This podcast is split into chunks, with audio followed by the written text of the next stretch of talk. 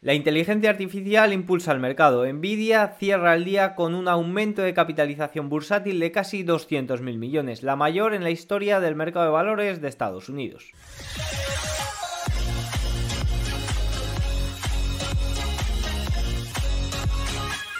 Muy buenas, bienvenidos todos un día más al canal. Hoy es miércoles 25 de mayo del año 2023 y este es el cierre de sesión, una sesión marcada especialmente por ese impulso de la inteligencia artificial alimentado por la subida de más de un 24% de Nvidia, esa agregación de 200.000 millones en market cap y em, sobre todo todo lo que ha rondado alrededor de ella. Hemos tenido a Microsoft subiendo más de un 3%, Google subiendo un 2% y en general todas las empresas ligadas a la inteligencia artificial se han visto impulsadas. Sin embargo, estamos viendo alguna cosilla que no cuadra. Simplemente eh, el mercado lo ha levantado hoy estas compañías. El resto siguen todavía muy por debajo. Vamos a ver datos importantes sobre ello. Eh, con respecto al resto de datos, hemos tenido un día, una jornada muy muy interesante también con el Producto Interior Bruto alemán, que confirma que entró en recesión en el cuarto trimestre de 2022, y también con el dato del Producto Interior Bruto estadounidense, que sorprendentemente sigue saliendo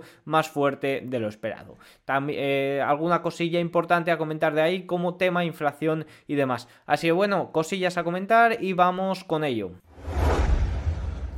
Si comenzamos viendo el cierre de sesión, en Europa no hay inteligencia artificial y eh, por tanto corrige eh, sobre todo por esa corrección de sus mayores valores, de sus valores, de sus valores líderes, perdón, sobre todo el lujo, que también corrige. Fijaros, el DAX alemán 0,31 abajo, Eurostock 600 0,32 abajo después de un día muy muy malo de ayer, Eurostock 50 prácticamente plano 0,06 abajo, IBEX 0,52 abajo, Reino Unido 0,09 abajo, Francia 0, 0,33 abajo, Italia 0,6% abajo, Suiza 0,16 y Holanda 0,66% abajo. Bueno, en Europa se continúa esta, esta recesión, perdón, esta, esta corrección del mercado iniciada a inicios de esta semana y bueno, pues parece que de momento eh, continúa. Al final los valores líderes europeos estaban bastante, bastante sobrecomprados. Eh, ya veis que el DAX alemán llegó a cotizar incluso en máximos históricos. Si nos vamos a Estados Unidos, el Dow Jones pierde un 0,11%, ha llegado a perder bastante más y ha salvado la media de 200 sesiones. Eso podríamos decirlo como titular. El, el S&P 500 cierra por encima de los 4.150 y sube eh, un 0,88%. El Nasdaq sube un 0,46% y el Nasdaq Composite sube un 1,71%. Fijaros esta gran diferencia entre ambos. El Russell 2000 cae un 0, cae un 0,91%. Aquí lo tenéis. Si os vamos al resto de, valores y materias primas, el petróleo cae más de un 3%, el oro cae eh, también un 0,85% y pierde niveles muy importantes y si vemos el comportamiento del dólar es de nuevo alcista subiendo un 0,22% frente al euro. El rendimiento de los bonos muy muy fuerte, fijaros, muy muy alcista. La tensión por el techo de deuda sigue, sí que es cierto que se ha llegado a algunos acuerdos, pero de momento la cosa sigue bastante dispar. Así que vamos a ver si poco a poco se eh, van acercando posturas. Pero fijaros el rendimiento del bono a 30 años y el rendimiento a bono de 2 años. Es decir, la curva sigue invertida. Continuamos con los datos más... Bueno, no, continuamos con alguna cosilla importante a comentar. Fijaros, aquí tenéis la imagen de eh, las mayores agregaciones de capitalización bursátil. Veis cómo Nvidia ha superado a esa agregación de 191 billones de noviembre, de noviembre de, sí, del 10 de noviembre de 2022 de Apple y eh, la del 28 de enero de 2022 de Apple y la del 4 de febrero de 2022 de Amazon. En general todas han sido recientemente, ¿eh? Eh, destacable. Al final está cambiando, está cambiando mucho el mercado en los últimos años, la economía en general está viendo como cambios generales, ya veis el balance de la Fed, cómo se ha multiplicado por 8 desde el año 2007-2008 eh, y eso está provocando bastantes, bastantes cambios. Por sectores, bueno, veis como la tecnología o servicio de comunicación es lo único que ha aguantado en el día de hoy y veis como el dólar también está en máximos. El resto de gráficos relevantes los veremos ahora. Vamos con los datos. Bueno, lo primero que tenemos es ese Producto Interior Bruto alemán, eh, que la economía alemana se contrajo un 0,3% durante el primer trimestre de 2023. Esta cifra revisada indica un segundo trimestre consecutivo de declive económico, sumiendo a la economía más grande de Europa en una recesión, debido a los aumentos de precio persistentemente altos y el aumento de los costos de endeudamiento. Eh, si nos vamos a datos también de empleo que hemos tenido en Estados Unidos, las solicitudes iniciales de desempleo en Estados Unidos, eh, el número ha sido de 229.000 frente a los 245.000 que se esperaban y ligeramente por encima de eh, los 225.000 de la semana pasada, que fue un mínimo bastante importante. Los datos más recientes sugieren que el mercado laboral sigue siendo sólido y rígido, lo que podría regenerar presiones al alza sobre los salarios y presentar una oportunidad para que la Reserva Federal considere aumentos adicionales en las tasas. Y aquí hay un, hay un lío de manipulaciones con los datos de Massachusetts. Fijaros, después de admitir un fraude generalizado, la semana pasada no, la anterior, que presentó unas nóminas bastante altas, Em, ha revisado a la baja sus datos de solicitudes de desempleo en los últimos tres meses, un promedio de 14.000 por semana. Estoy empezando a dudar ya de estos datos y no porque sigan saliendo fuertes, si salen fuertes, salen fuertes, sino por las manipulaciones y revisiones que están haciendo. Cuando hay mucha manipulación y mucha revisión, cuidadito. Vamos con la tasa de crecimiento del Producto Interior Bruto de Estados Unidos. La cifra ha salido en 1,3 cuando se esperaba un 1,1 de la lectura preliminar y cuando venimos de un dato de 2,6 en el cuarto trimestre. Es un crecimiento pobre, es un crecimiento bajo, pero es un crecimiento, es mucho más crecimiento que, por ejemplo, Alemania, que está en recesión. Y podríamos preguntarnos aquí, ¿por qué Alemania está en recesión y el DAX está en máximos? Tenemos que diferenciar el mercado y tenemos que diferenciarlo de la economía. Por eso hablo tanto cuando hablo de macro, no hablo de que no hay que ser catastrofista con el mercado y de que no hay que estar eh, diciendo que la macro está así, que va a haber una recesión y que el mercado va a caer. No, eh, lo que ha sucedido en Alemania, uno es que el lujo eh, no tiene crisis, eh, sucede un poco al igual que con las tecnológicas estadounidenses. Ha habido mucha rotación de capital con todo lo que ha sucedido con los bancos hacia la calidad, pero sobre todo lo que ha pasado es que en Alemania esta recesión es una de las más cantadas de la historia. ¿Y, qué pasa? Que, la ponían como una eh, gran crisis debido a la dependencia energética que tiene el país. Y bueno, pues por factores climáticos, por factores de buena gestión también que habrán tenido ellos a nivel de restricción de energía y demás, pues no ha sido para tanto. No ha sido para tanto esa crisis y el mercado lo ha aprovechado. Las estimaciones del mercado de que se recuperará bastante bien son bastante altas, por lo que el mercado estima que todo irá bien en eh, Alemania. Y ligado con esto, pues entramos en esta teoría que vengo yo comentando durante mucho tiempo, que es que no pasa nada. Es decir, los malos comportamientos, estamos entrando en una época de me atrevería a decir que estamos entrando en una época de la historia, en una época de la humanidad en la que no se castigan los malos comportamientos. Por ejemplo, la entrada en COVID, eh, la recesión del COVID se saldó con unos préstamos a los consumidores para que no dejaran de eh, gastar. Por ejemplo, la crisis bancaria al final a los depositantes eh, más allá de, lo que cubría ese depósito de garantías, no les ha pasado nada, han sido rescatados. Al final se abre una ventanilla de liquidez y no sucede nada. Eh, estamos entrando en una... El capitalismo en general y, todo está evolucionando de una forma en la que no sucede eh, nada. Y esto puede ser muy grave y no tiene por qué suceder ahora puede suceder a futuro. Y respecto a esto, os recomiendo que esta es la clave del día, que la pongo aquí entre medias del vídeo. Bueno, lo primero os recomiendo que si os gustan estos vídeos, darle like, dejarme un comentario y eh, apoyar el contenido porque la verdad que se agradece bastante. Y la clave del día de hoy es que he estado eh, antes, esta tarde, haciendo un directo en el canal de Momentum Financial. Así que si os interesa, hablando de la recesión, compartiendo opiniones con todos ellos, que la verdad que son unos auténticos cracks, si os interesa, esa es la clave del día, podéis ir a verlo. Dicho esto, continuamos con lo que estaba diciendo, que pierdo el hilo eh, muy habitualmente. Bueno, vamos con eh, lo que ha sucedido con el dato de Producto Interior Bruto estadounidense, que eh, ha salido, como ya hemos dicho, de 1,1, como os hemos explicado antes, y hay algún dato importante. Me voy a ir a lo más importante, que es ese índice de precios de gastos del consumo. Mañana tenemos el PC, mucho ojo con esto.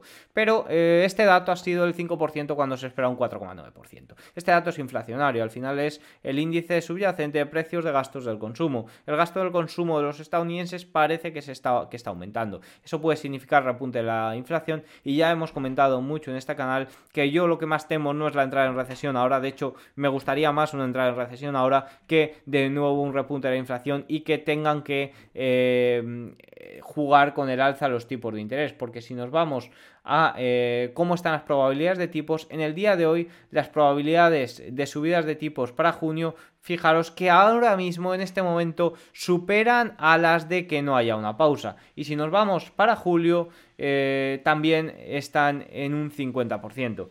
Es cierto que para julio queda aún más que para junio, pero que las subidas de tipos para junio estén estimando eh, que hay subida de tipos y que para septiembre ya no se estimen, fijaros que ya no se estiman bajadas de tipos o en este momento no se estiman bajadas de tipos, es bastante, bastante eh, preocupante para el mercado. De ahí que lo único que haya acompañado a la subida, a del mercado haya sido Nvidia. Vamos con los gráficos a comentar que son muy interesantes. Fijaros, la línea avance-declive para el Nasdaq eh, nos muestra que Nvidia estaba prácticamente solo. No ha habido amplitud, no ha habido valores que hayan acompañado este movimiento. Desde los mínimos de octubre de 2022, Nvidia ha agregado 665.000 millones de capitalización de mercado. Una auténtica burrada. Para, eh, para, algún contexto con respecto a la concentración en los mercados, este es el peor desempeño relativo estacional del S&P 500 equiponderado eh, al S&P 500 de peso de eh, ponderado en al menos 30 años. O sea, es el comportamiento más divergente. También lo tenemos entre las small caps y el Nasdaq, que es, la mayor divergencia desde noviembre de 2020. Y la última vez que el Nasdaq eh, clasificó tan alto en relación con las acciones de pequeña capitalización fue en el apogeo de la burbuja.com. Bueno, este gráfico de las small caps ya lo he visto en varias ocasiones y han seguido cayendo, o sea que tendría cuidado. Al final toda esta información, recuerdo, no son recomendaciones de inversión y hay que tratarla con criterio propio. Donde hemos visto antes este tipo de acceso de pedidos apalancamiento frenético. Bueno, aquí nos habla de los pedidos de chips. ¿Qué ha sucedido con los resultados de Nvidia? Ya los comentamos en el vídeo anterior. Nvidia ha decrecido interanualmente un 13%. ¿Qué pasa? Que ha presentado unas estimaciones para el próximo eh, trimestre de auténtica locura. O sea, estimaba 7.000 millones y ha presentado unas, un guidance de 11.000 millones. Y su excusa o lo que ha agregado para ello ha sido que ha aumentado la oferta de chips. ¿Por qué? Porque está teniendo bastante demanda. Y aquí este gráfico nos dice que la última vez que hubo tanta locura con los chips eh, fue en la, en la época post-COVID y todo lo que ha pasado luego.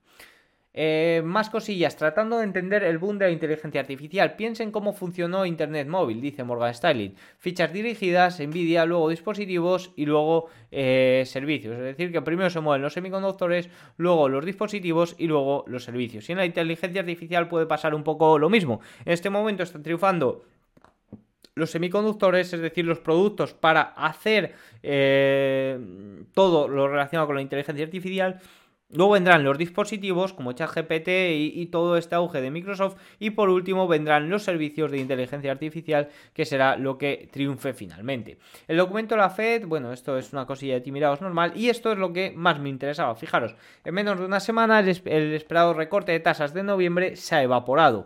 Powell vencerá a los mercados como lo hizo en 2020. 22. Eh, preguntan, bueno, eh, pues las bajadas de tipos para final de año han desaparecido. Y eso es un poco lo que tiene al mercado en espera, más que en espera, en caída. Es decir, eh, se ve muy impulsado por Nvidia, sí, los resultados que presentó ayer, el boom de la inteligencia artificial, la burbuja de la inteligencia artificial, vale, pero suben 5 valores. El resto de valores están muy asustados porque puede haber mayores subidas de tipos. Y repito, respecto al Producto Interior Bruto, respecto a toda esta situación, veo incluso peor que eh, aumente la inflación porque significaría mayores aumentos de tipos a que esto no eh, suceda. Así que eh, poco más, vamos con el análisis técnico. Ya repito la clave del día, por favor, iros a ver ese directo de Momentum Financial en el que he estado esta tarde.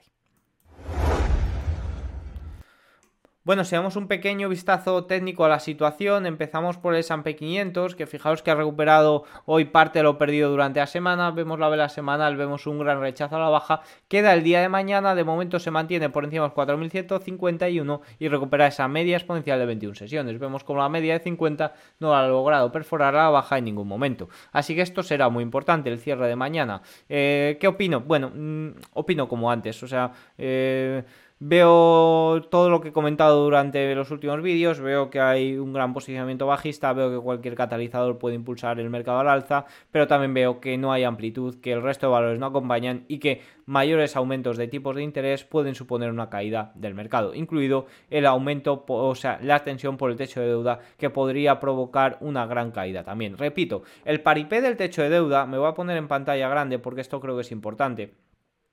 Respecto al techo de deuda, eh, yo hablo mucho de paripé y demás y no quiero que se me malinterprete. Lo que lo que enfoco yo como paripé es el default. El default no lo comprendo, no lo, no lo contemplo. ¿Por qué no lo contemplo? Porque es inviable, o sea, es inviable que Estados Unidos entre en default. Sería la mayor inutilidad de la historia. Nadie quiere tener esa foto y es que no, o sea, no van a seguir pagando, no va Estados Unidos no va a dejar de pagar lo que tiene que pagar de un momento a otro. O sea, que eso es inviable. ¿Qué es lo que no es un paripé? Para el mercado, o lo que, mm, bueno, en todo en general es un paripé, pero lo que creo que no hay que tomarse como un paripé, es decir, esta tensión, es decir, que las negociaciones se extiendan más de lo debido, que se haga una prórroga, que se mencione tanto la, la decimocuarta enmienda. Eso provoca tensión y eso puede provocar caídas en el mercado. Evidentemente no es un paripé algo que puede provocar una caída de un 5 o 10% o incluso un 17% creo que he leído en 2011 en el mercado. Eh, no es un paripé, ni mucho menos. El paripé es lo que se monta alrededor de esa ilusión o esa imaginación de qué pasaría si eh, a nivel económico si Estados Unidos llega al default. Eso es totalmente inviable. Continuamos. Si nos vemos el triple Q, el triple Q en estos momentos sube, vamos, o en el día de hoy ha subido un 2,43%. Fijaros que muy lejos de media exponencial de 21 sesiones y eso que ya ha corregido y en máximos desde eh, abril de 2022. Fijaros que si nos vamos a ver los valores eh, que más han subido en el día de hoy, tenemos Nvidia en máximos, está cayendo ligeramente en el aftermarket, pero está muy muy lejos y ha llegado a tocar prácticamente los 400 dólares. Incluso ha habido alguna casa de análisis que ha elevado su precio objetivo a los 600 dólares. Microsoft subiendo también 385, saliendo o intentando salir de este canal alcista al alza. Es una auténtica locura. Google subiendo un 2,23, de nuevo en zona de resistencia importante de los 124. Esto ha sido un poco lo más eh, importante del día de hoy y un poco lo que ha liderado el mercado al alza. Así que nada, poco más debo decir. La verdad es que mm, eh, estamos en una situación eh, compleja, ya sabéis, con todo con todos los vídeos que hago, pues ya sabéis un poco mi opinión. Así que eh, nos vemos el fin de semana, que ya llego al final de semana bastante, bastante cansadillo. Y más hoy con ese directo tan especial que os recomiendo que vayáis a veros. Si os ha gustado, like, suscribirse, suscribirse y ya no sé ni hablar. Y nos vemos próximos días. Chao, buen día.